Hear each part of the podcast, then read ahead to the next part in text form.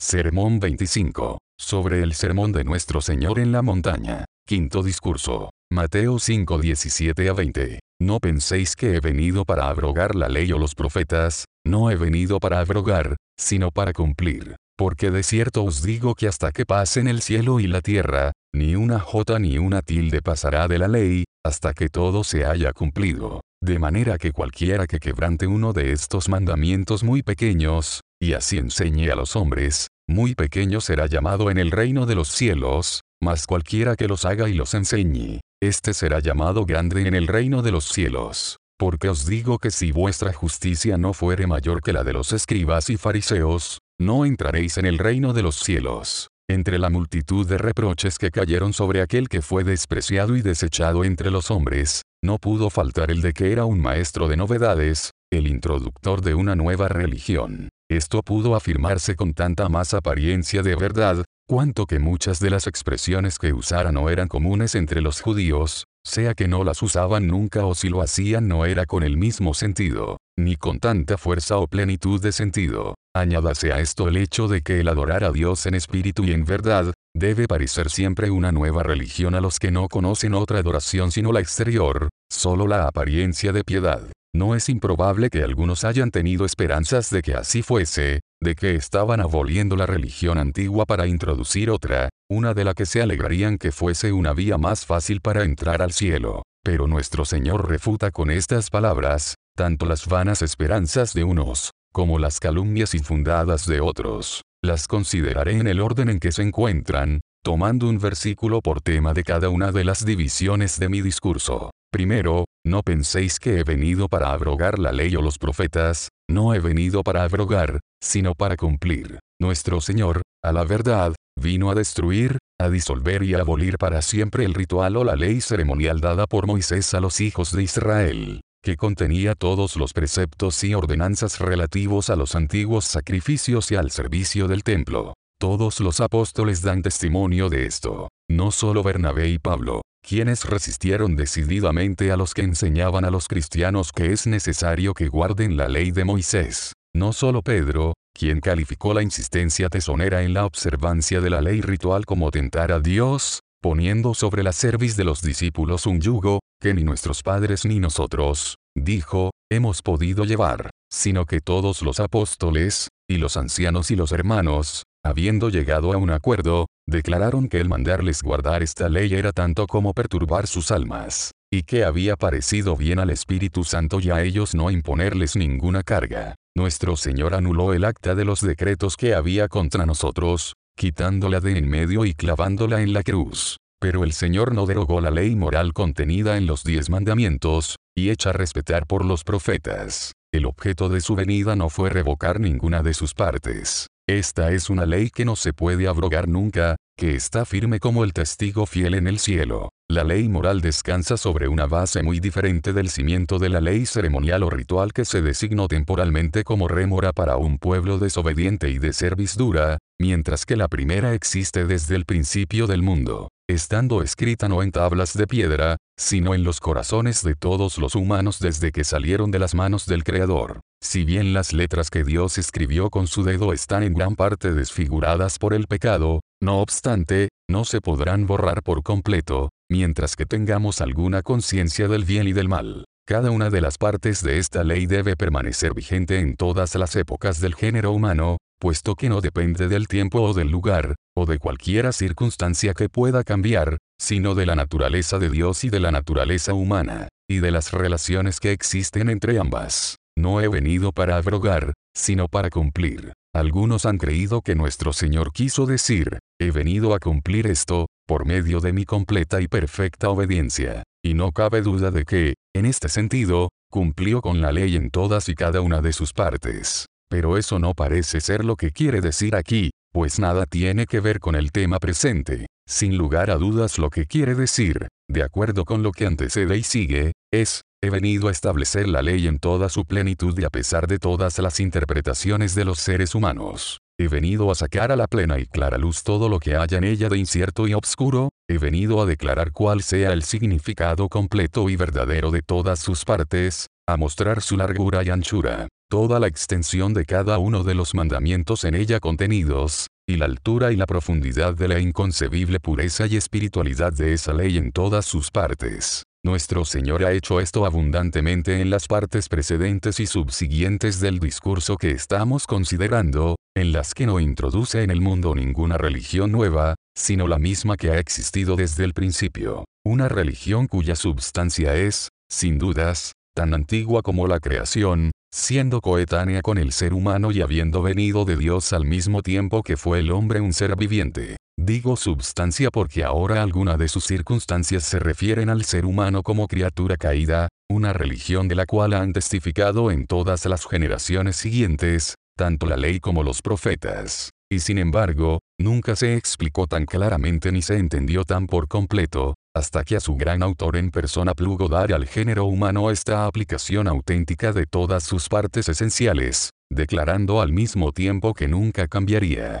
sino que permanecería vigente hasta el fin del mundo. Porque de cierto os digo, introducción solemne que denota tanto la importancia como la certeza de lo que se dice, que hasta que pasen el cielo y la tierra, ni una jota, ni una tilde pasará de la ley, hasta que todo se haya cumplido. Una jota, literalmente, ni una jota, la letra más insignificante, una tilde, mía queraía, un ángulo punto de una consonante. Es una expresión proverbial que significa que ningún mandamiento contenido en la ley moral, ni la mínima parte en cualquiera de ellos, por muy insignificante que al parecer fuere, debe anularse jamás, ni pasará de la ley, o me para el teapeote o un homo. La doble negativa en el griego original fortifica el sentido de tal manera que no deja el menor lugar a la contradicción, y como se observará, la palabra pasará no es solamente futuro, declarando lo que será, sino que tiene a la vez la fuerza de un imperativo, mandando lo que debe ser. Es una palabra llena de autoridad que expresa el poder y la voluntad soberana de aquel que habla, de aquel cuya palabra es la ley del cielo y de la tierra, y que permanece por los siglos de los siglos hasta que pasen el cielo y la tierra, ni una jota ni un tilde pasará de la ley, o como dice la cláusula que sigue, eosean pantagenetai, hasta que todo se haya cumplido, hasta la consumación de todas las cosas. Por consiguiente, no cabe aquí esa pobre evasiva, con la que algunos se han deleitado grandemente, de que ninguna parte de la ley había de pasar, hasta que toda la ley se cumpliese, mas se ha cumplido por Cristo, y por lo tanto, ahora debe pasar para que se establezca el Evangelio. De ninguna manera la palabra todo se refiere a la ley, sino a todas las cosas del universo, como tampoco se refiere la expresión cumplido a la ley, sino a todas las cosas en el cielo y en la tierra. De todo esto podemos aprender que no existe ninguna contradicción entre la ley y el Evangelio, que no es necesario que perezca la ley para que se establezca el Evangelio. A la verdad, ni la primera suple al segundo, ni viceversa, sino que están unidos en perfecta armonía. Más aún, las mismas palabras consideradas bajo distintos aspectos son parte tanto de la ley como del Evangelio. Si se las considera como mandamientos, son parte de la ley, más si como promesas, del Evangelio. Así, por ejemplo, amarás al Señor tu Dios, de todo corazón, considerado como un mandamiento, forma parte de la ley, considerado como una promesa, es una parte esencial del Evangelio, no siendo este sino los mandamientos de la ley propuestos como promesas. En consecuencia, la pobreza del espíritu, la pureza del corazón, y todas las demás cosas que la ley santa de Dios manda, vistas bajo la luz del Evangelio, no son sino otras tantas grandes y preciosas promesas. Por consiguiente, existe entre la ley y el Evangelio la relación más íntima que pueda concebirse. Por una parte, la ley prepara el camino constantemente, por decirlo así, y nos dirige hacia el Evangelio.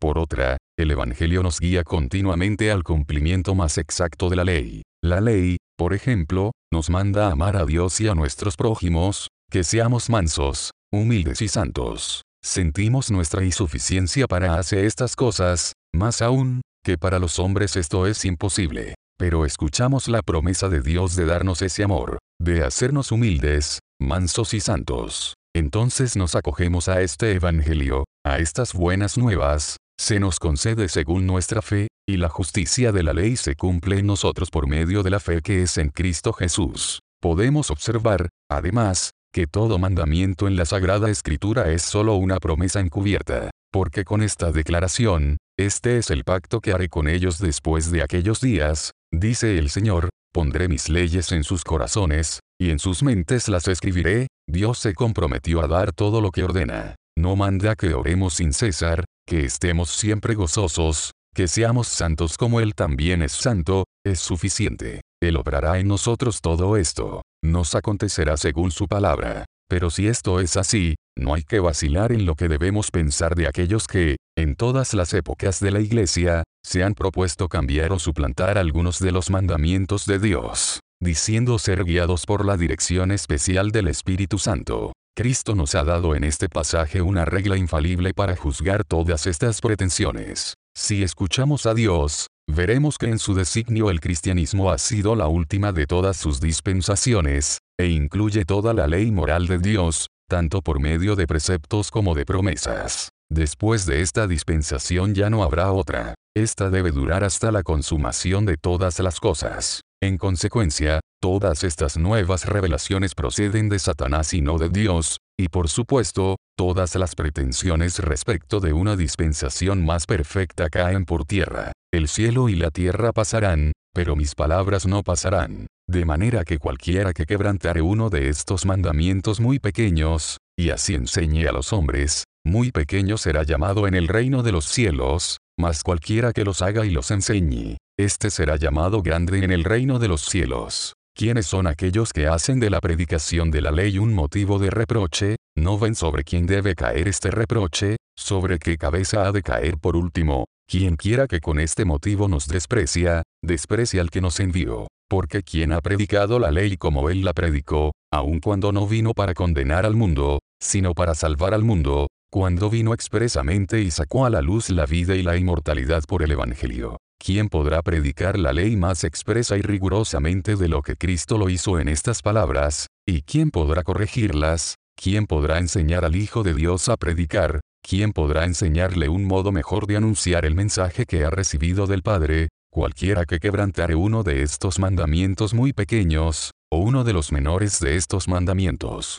Estos mandamientos, haremos observar, es una expresión que nuestro Señor usa como equivalente de la ley o la ley y los profetas, que es lo mismo, puesto que nada añadieron los profetas a la ley, sino que solo la declararon, explicaron o aplicaron según los movió el Espíritu Santo. Cualquiera que quebrantare uno de estos mandamientos muy pequeños, especialmente si se hace voluntaria y presuntuosamente, solo uno, porque cualquiera que guardare toda la ley de esta manera, ofendiere en un punto, se hace culpable de todos, tiene la ira de Dios sobre sí tan seguro como si los hubiese quebrantado todos. De manera que no se hace excepción de alguna mala inclinación preferida, no se reserva lugar para ningún ídolo. Aunque se eviten todos los demás pecados, no hay disculpa para consentir uno solo por querido que sea. Lo que Dios requiere es completa obediencia, que cuidemos de obedecer todos sus mandamientos, de otra manera perdemos no solo los esfuerzos que hacemos por guardar algunos de ellos, sino también nuestras almas, y eso para siempre. Muy pequeños, o uno de los más pequeños de estos mandamientos. Aquí se echa por tierra otra excusa por medio de la cual muchos que no pueden engañar a Dios, engañan sus almas miserablemente. Este pecado, dice el pecador, no es pequeño, no me lo perdonará el Señor, ciertamente que no será escrupuloso en esto, puesto que no ofendo en otras partes más importantes de la ley. Vana esperanza. Hablando en el lenguaje humano, podemos llamar grandes unos mandamientos y pequeños otros. Pero en realidad eso no es así. Hablando rigurosamente, no hay pecados pequeños. Todo pecado es una transgresión de la ley perfecta y santa, y una afrenta a la gran majestad del cielo. Y así enseñé a los hombres en cierto sentido, puede decirse que cualquiera que infringe abiertamente cualquier mandamiento, enseña a otros a hacer lo mismo. Porque el ejemplo muchas veces habla más elocuentemente que los preceptos. Así es muy claro que los borrachos consuetudinarios enseñan la borrachera, los que quebrantan el domingo constantemente enseñan a sus prójimos a profanar el día del Señor.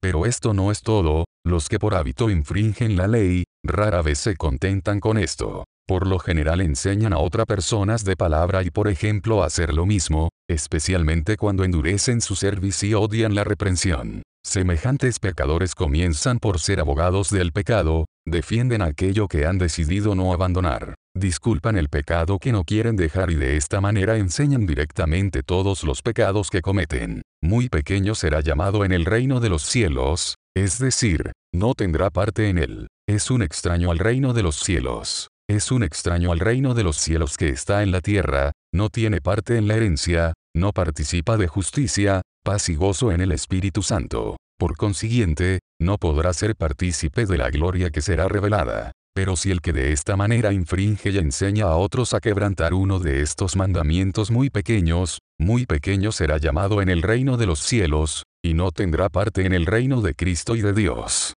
Si aún éste será echado a las tinieblas de afuera donde será el llanto y el crujir de dientes, entonces ¿dónde estarán aquellos a quienes nuestro Señor dirige primera y principalmente estas palabras? Aquellos que teniendo el carácter de maestros enviados de Dios, sin embargo, quebrantan sus mandamientos, más aún, enseñan a otros abiertamente a hacer lo mismo, siendo corruptos tanto en sus vidas como en sus doctrinas, hay varias clases de estos individuos. Los de la primera clase son quienes viven en algún pecado deliberado y habitual. Si un pecador cualquiera nos enseña con su ejemplo cuanto más nos enseñará un ministro pecador, aunque no pretenda defender, disculpar, ni atenuar su pecado. Si así lo hace, es a la verdad un asesino, esto es, el asesino general de su congregación. Está poblando las regiones de la muerte. Es el instrumento escogido del príncipe de las tinieblas. Cuando se muera, el infierno abajo saldrá a recibirle. No podrá sumergirse en los profundos abismos sin arrastrar consigo una multitud. Junto a estos está la clase de personas bonachonas, que llevan una vida fácil, no haciendo daño a nadie, quienes no se hacen problemas con el pecado exterior ni con la santidad interior, personas que no se hacen notables ni de un modo ni de otro, ni en favor ni en contra de la religión, cuya vida es muy regular tanto en público como en privado, pero que no pretenden ser más estrictos que sus prójimos. Un ministro de esta clase infringe no solo uno o unos cuantos de los mandamientos muy pequeños de Dios, sino todas las partes mayores y de más peso de la ley, que se refieren al poder de la piedad, y todas las que requieren que nos conduzcamos en temor todo el tiempo de nuestra peregrinación, que nos ocupemos de nuestra salvación con temor y temblor, que tengamos siempre lomos ceñidos, y nuestras lámparas encendidas que luchemos o agonicemos entrar por la puerta angosta, y así enseñe a los hombres con todo el ejemplo de su vida, con el tenor general de su predicación, la que por lo general tiende a lisonjear en su sueño agradable a los que imaginan que son cristianos y no lo son,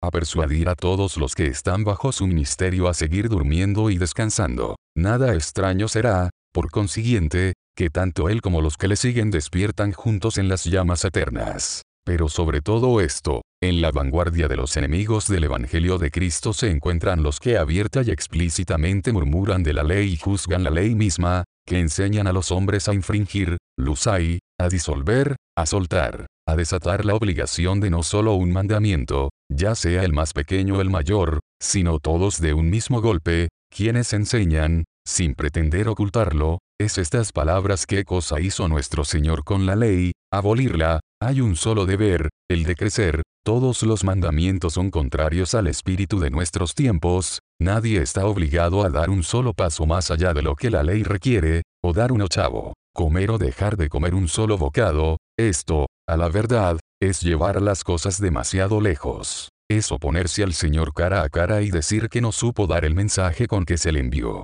Oh, Señor, no les imputes este pecado. Padre, perdónalos, porque no saben lo que hacen. La más sorprendente de todas las circunstancias de este tremendo engaño, es que quienes más engañados están creen verdaderamente que honran a Cristo al derrumbar su ley, y que enaltecen su ministerio al destruir su doctrina. En verdad, le honran como cuando Judas le honró y le dijo, Salve, maestro y le besó. En justicia puede decir a cada uno de ellos, con un beso entregas al Hijo del Hombre no es más que traicionarle con un beso el hablar de su sangre y quitarle su corona, hacer a un lado cualquiera parte de su ley con el pretexto de hacer progresar su evangelio. Y en efecto, ninguno que predique la fe de tal manera, podrá escapar de esta acusación, ya sea que directa o indirectamente tienda a hacer a un lado cualquiera parte de la obediencia, o que predique a Cristo de tal modo que anule o debilite en cualquier grado el menor de los mandamientos de Dios. En verdad, es imposible tener una opinión demasiado exaltada acerca de la fe de los escogidos de Dios, y debemos todos declarar,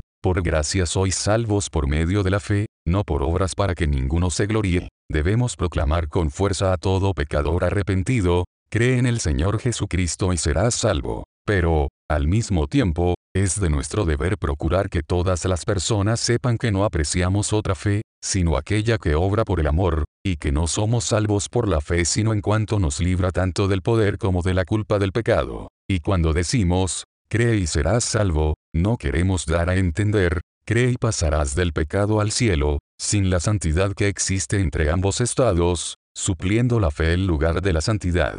Más bien, cree y serás santo, cree en el Señor Jesús y tendrás juntamente paz y poder. Tendrás poder que vendrá de aquel en quien has creído, de hollar el pecado debajo de tus plantas, poder de amar al Señor tu Dios de todo tu corazón, y de servirle con todas tus fuerzas. Tendrás poder perseverando en bien hacer, de buscar gloria y honra e inmortalidad. Pero tú no solo cumplirás sino enseñarás todos los mandamientos de Dios, desde el más pequeño hasta el mayor. Los enseñarás con tu vida lo mismo que con tus palabras, y luego serás llamado grande en el reino de los cielos. Cualquiera otra vía que enseñemos al reino de los cielos, a la gloria, la honra y la inmortalidad, bien que la llamemos el camino de la fe, o con cualquier otro nombre, es, en realidad de verdad, el camino de la destrucción. No traerá al final paz al ser humano. Porque así dice el Señor, os digo que si vuestra justicia no fuere mayor que la de los escribas y de los fariseos, no entraréis en el reino de los cielos. Los escribas, con tanta frecuencia mencionados en el Nuevo Testamento como los oponentes más porfiados y vehementes de nuestro Señor, no eran secretarios o personas que se ocupaban de escribientes, como el término parece indicar. Tampoco eran letrados, en la acepción común de ese término, aunque el término nómico y se traduce en nuestra versión como los doctores de la ley. Su ocupación no se asemejaba en lo absoluto a la de los letrados de nuestros días. Estaban familiarizados con las leyes de Dios y no con las leyes humanas. Aquellas eran objeto de su estudio, su ocupación propia y especial era leer e interpretar la ley y los profetas, particularmente en las sinagogas eran los predicadores regulares y fijos entre los judíos, de manera que si tratásemos de rendir el sentido de la palabra en el original diríamos los teólogos, porque su profesión era el estudio de la teología, y eran generalmente, como su nombre lo indica, letrados, los hombres de más saber que entonces había en la nación judaica. Los fariseos formaban una muy antigua secta o grupo de personas entre los judíos, así llamado originalmente de la palabra hebrea perush que significa separar o dividir, lo que no quiere decir que se hayan separado o dividido de la Iglesia Nacional, sino que se distinguían de los demás por su mayor severidad de vida, por su gran exactitud en la conversación, porque eran muy celosos de la ley en sus mínimos puntos, pagaban diezmos en menta, anís y comino, y por consiguiente, eran honrados por el pueblo y generalmente estimados como los más santos entre todos. Muchos de los escribas pertenecían a la secta de los fariseos. El mismo Pablo, quien se educó para escriba, primero en la Universidad de Tarso, y después en la de Jerusalén a los pies de Gamaliel, uno de los escribas o doctores de la ley más sabios que había entonces en la nación, se declara ante el concilio, diciendo, yo soy fariseo, hijo de fariseo, y ante el rey Agripa, conforme a la más rigurosa secta de nuestra religión, viví fariseo. Todo el cuerpo de los escribas generalmente opinaba y obraba de acuerdo con los fariseos. De aquí que nuestro Salvador con tanta frecuencia hable de ellos al mismo tiempo,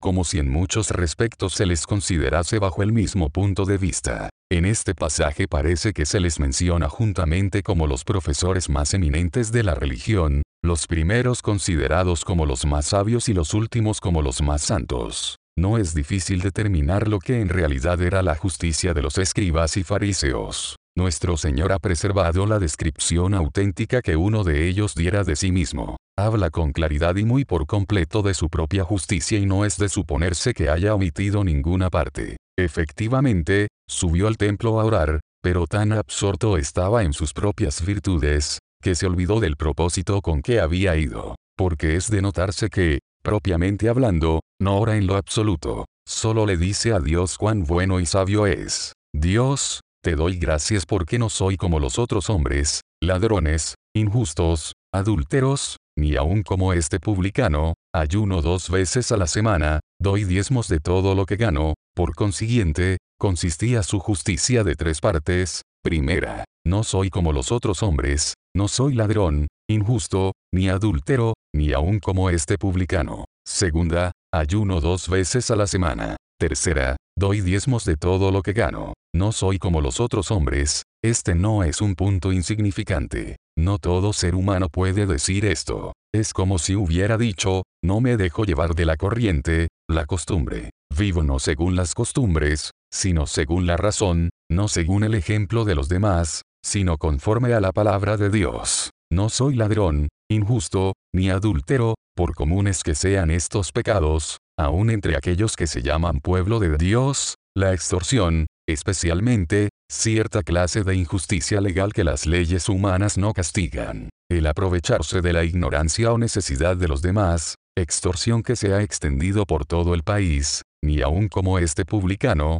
no soy culpable de ningún pecado conocido o presunto, ni un pecador reconocido, sino un hombre justo, honrado, de vida y costumbres sin mancha. Ayuno dos veces a la semana. Esto significa más de lo que a primera vista entendemos. Todos los fariseos más estrictos observaban los ayunos semanales, a saber, los lunes y jueves. El primer día ayunaban en memoria de Moisés que, según enseñaba la tradición, recibió en ese día las dos tablas de piedra escritas por el dedo de Dios. El segundo en conmemoración de que las arrojó de sus manos, cuando vio al pueblo bailando alrededor del becerro de oro. En esos días no probaban ningún alimento, sino hasta las 3 de la tarde, hora en que se empezaba a ofrecer el sacrificio vespertino en el templo, donde tenían la costumbre de permanecer hasta esa hora, en algún rincón, habitación o patio, a fin de poder asistir a todos los sacrificios y tomar parte en todas las oraciones públicas.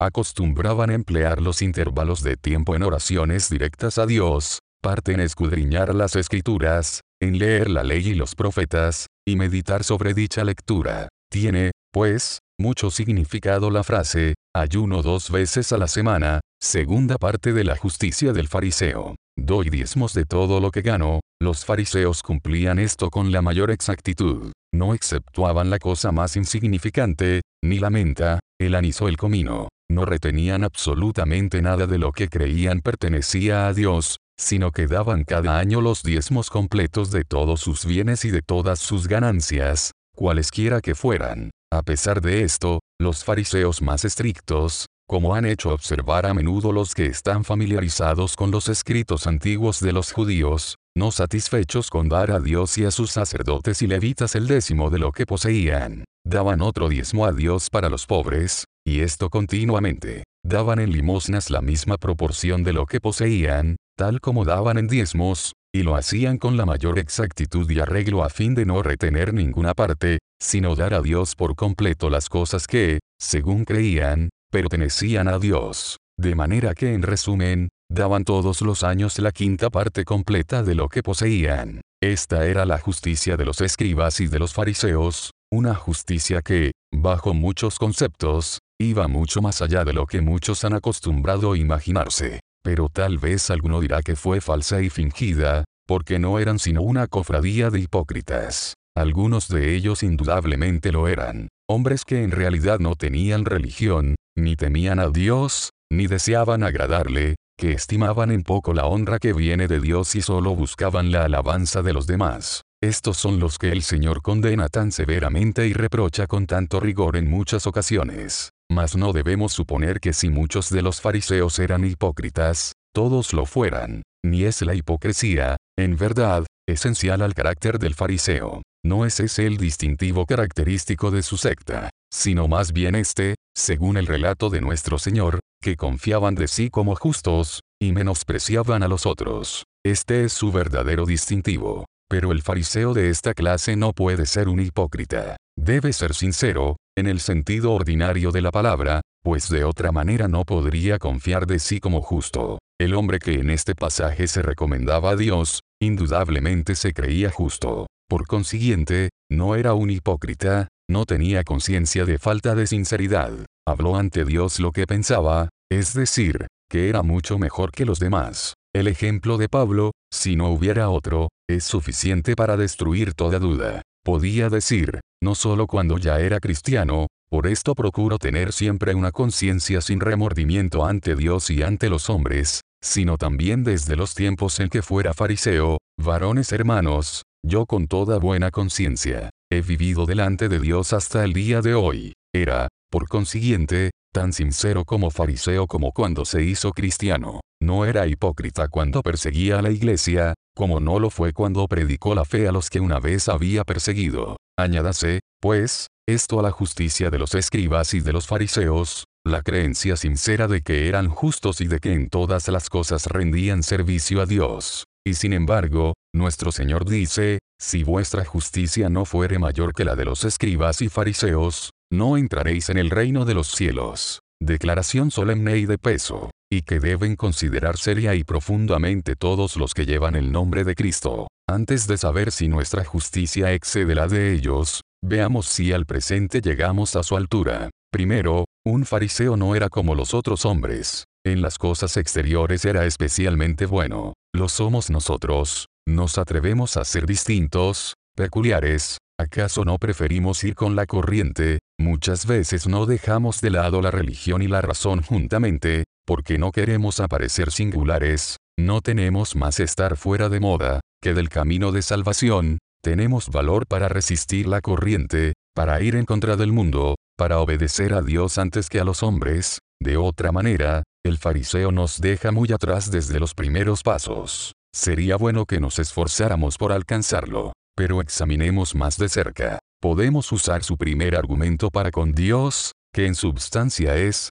no hago ningún mal, no vivo en franco pecado, no hago nada que mi corazón condene, no haces nada, estás seguro de eso, no tienes ciertos hábitos que tu corazón condena, si es que no eres adúltero, si no eres falto de castidad ya de palabra o de hecho, no eres injusto, la gran norma de la justicia, lo mismo que de la misericordia, es, Hagamos a los demás, así como queremos que hagan con nosotros vives según esta regla. No haces nunca a ninguna persona lo que no quisieras que te hiciesen, más aún, no eres injusto, no eres extorsionador, no te aprovechas de la necesidad o ignorancia de alguna persona cuando compras o vendes. Supongamos que eres comerciante, no pides ni recibes más del valor verdadero de lo que vendes, no pides ni recibes más de los ignorantes que de los que saben, de un niño, de un comerciante de experiencia, y si así lo haces, porque no te condena tu corazón, eres un extorsionador descarado. No exiges de aquellas personas que necesitan con urgencia y sin demora algunos efectos que solo tú puedes vender,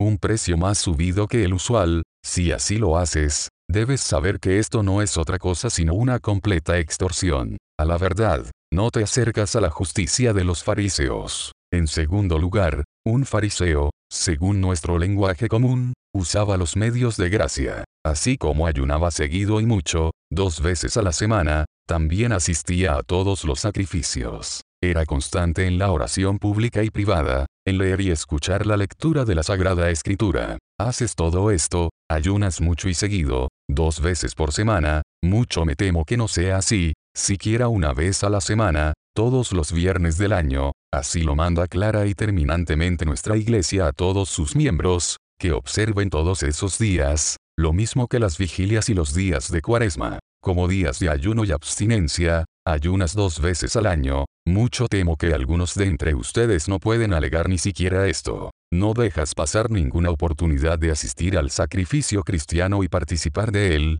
¿Cuántos hay que se llaman cristianos y se olvidan de esto por completo, que dejan pasar meses y años sin comer de ese pan ni beber de esa copa? Lees o escuchas la lectura de la Sagrada Escritura todos los días, y meditas en ella, te unes en oración con la gran congregación diariamente, si tienes la oportunidad, y si no, siempre que puedes, especialmente en ese día del cual te acuerdas para santificarlo, haces esfuerzos por crear las oportunidades, te alegras cuando te dicen, a la casa de Jehová iremos, eres celoso y diligente en la oración privada, no permites que pase un solo día sin hacer oración, no están más bien, algunos de ustedes, tan lejos de pasar varias horas al día en oración, como el fariseo, que se figura que una hora es suficiente, sino demasiado, pasas una hora al día, o a la semana, orando a tu Padre que está en secreto, tal vez una hora al mes, Has pasado orando en lo privado una sola hora desde que naciste, pobre cristiano. No se levantará el fariseo en juicio contra ti, y te condenará. Su justicia está más allá de la tuya, como los cielos están de la tierra. El fariseo, en tercer lugar, pagaba diezmos y daba limosnas de todo lo que poseía, y cuán abundantemente. De manera que era, como decimos en nuestros días, un hombre que hacía mucho bien. Somos tan buenos como él en esto, ¿quién de nosotros hace tantas obras buenas como él hacía? ¿Quién de nosotros le da a Dios la quinta parte de todos sus bienes, de lo que posee y de lo que gana? ¿Quién de nosotros da, supongamos, de 100 libras esterlinas anuales, 20 para Dios y los pobres, de 50 a 10, y así en mayor o menor proporción, ¿Cuándo será nuestra justicia igual a la de los escribas y fariseos en usar todos los medios de gracia, en cumplir todas las ordenanzas de Dios, en evitar el mal y hacer el bien, y aun si fuera igual a la suya, ¿de qué nos valdría? Porque os digo que si vuestra justicia no fuere mayor que la de los escribas y los fariseos, no entraréis en el reino de los cielos. Pero ¿cómo podrá ser mayor que la de ellos? ¿En qué supera la justicia del cristiano a la de un escriba o la de un fariseo? La justicia cristiana supera a la de los escribas y fariseos, primeramente, en su grado. La mayor parte de los fariseos, si bien rigurosamente exactos en muchas cosas, se atrevían, animados por las tradiciones de los ancianos, a ignorar otras igualmente importantes. Así, por ejemplo, eran muy celosos en guardar el cuarto mandamiento, al extremo de que no desgranaban una espiga el día de reposo, pero apenas se acordaban del tercero, disimulando los juramentos innecesarios y aún los falsos. De manera que su justicia era parcial, mientras que la justicia de un verdadero cristiano es completa. No guarda solo una parte de la ley de Dios y se olvida de lo demás, sino que guarda todos sus mandamientos, los ama y los valora más que el oro y las piedras preciosas. Puede muy bien haber sucedido que algunos de los escribas y fariseos hayan procurado guardar todos los mandamientos y, por tanto, fueran sin mácula con respecto a la justicia de la ley, es decir, de la letra de esa justicia. Mas la justicia del cristiano supera a la justicia de los escribas y los fariseos, puesto que cumple con el espíritu lo mismo que con la letra de la ley, tanto con la obediencia interior como con la exterior. En este punto, pues, en su espiritualidad, no cabe comparación. Esto es lo que el Señor ha probado tan evidentemente en todo el tenor de su discurso. Su justicia era solamente externa, la justicia cristiana es interna al ser humano. Los fariseos limpiaban lo que estaba afuera del vaso y del plato, los cristianos están limpios interiormente. El fariseo procuraba presentar a Dios una vida buena, el cristiano un corazón santo. Aquellos sacudían las hojas, tal vez el fruto del pecado, estos ponen el hacha a la raíz, al no contentarse con la forma exterior de la piedad, por muy preciosa que ésta fuera, a menos que la vida, el espíritu, el poder de Dios para salvación, se dejen sentir en lo más íntimo del alma. Así que no hacer el mal, sino practicar el bien, obedecer a todas las ordenanzas de Dios, la justicia del fariseo, son cosas todas externas, mientras que, por el contrario, la pobreza en espíritu, el llorar, la mansedumbre, el hambre y sed de justicia, el amor del prójimo y la pureza de corazón, la justicia del cristiano, son todas cosas interiores. Aún el hacer la paz, o hacer el bien, y sufrir por causa de la justicia, solo tienen derecho a las bendiciones que se les siguen cuando son las expresiones de esas disposiciones interiores, las que son su origen y las que deben ejercitar y confirmar. De modo que, a la par que la justicia de los escribas y fariseos era solo externa, se puede decir, en cierto sentido, que la justicia del cristiano es solo interior, siendo todas sus acciones y sentimientos como nada por sí mismas, y siendo estimadas ante Dios solo conforme a los motivos que las impulsan. Quien quiera, pues, que seas, tú que llevas el venerable y santo nombre de cristiano, mira, en primer lugar, que tu justicia no sea menor que la justicia de los escribas y los fariseos. No seas como los otros hombres, Ten valor para permanecer solo, para ser particularmente bueno, contra todo ejemplo. Si sigues a los muchos, será para hacer el mal. No te dejes guiar por la costumbre o la moda, sino sigue la religión y la razón. No tengas nada que ver con la práctica de los demás. Cada uno de nosotros dará a Dios cuenta de sí. A la verdad, si puedes salvar el alma del otro, hazlo, pero si no, salva al menos una, la tuya. no andes en el camino de la muerte, porque es ancho y muchos andarán en él, más aún, por esta misma muestra puedes conocerlo. El camino por donde andas ahora es ancho, muy frecuentado y de moda, entonces infaliblemente lleva a la destrucción. No te vayas a condenar por causa de malas compañías. Deja de hacer el mal,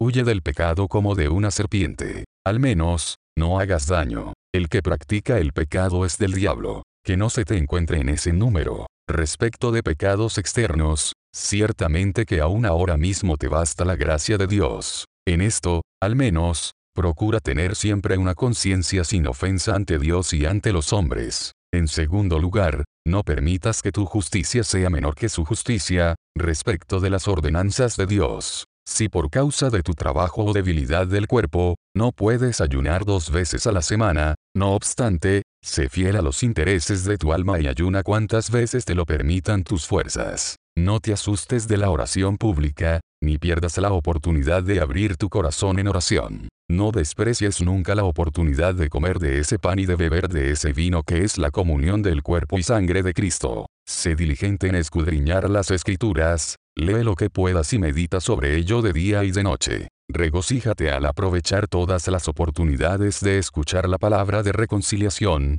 declarada por los servidores de Cristo, y administradores de los misterios de Dios. Regocíjate en el uso de todos los medios de gracia, en cumplir constante y atentamente con todas las ordenanzas de Dios. Vive al menos, con arreglo a la justicia de los escribas y los fariseos, hasta que puedas sobrepasarla. En tercer lugar, no hagas menos bien que los fariseos. Da limosnas de todo lo que posees. Alguien tiene hambre, aliméntale. Tiene sed, dale de beber. Está desnudo, cúbrelo. Si tienes bienes terrenos, no limites tu beneficencia a una pequeña proporción. Sé misericordioso hasta más no poder. Y por qué no, aun como este fariseo, hazte amigos, mientras que tienes tiempo, de las riquezas de injusticia, para que cuando faltares, cuando este tu tabernáculo terrenal se disuelva, te reciban en las moradas eternas. Pero no te detengas ahí, que tu justicia sea mayor que la de los escribas y de los fariseos.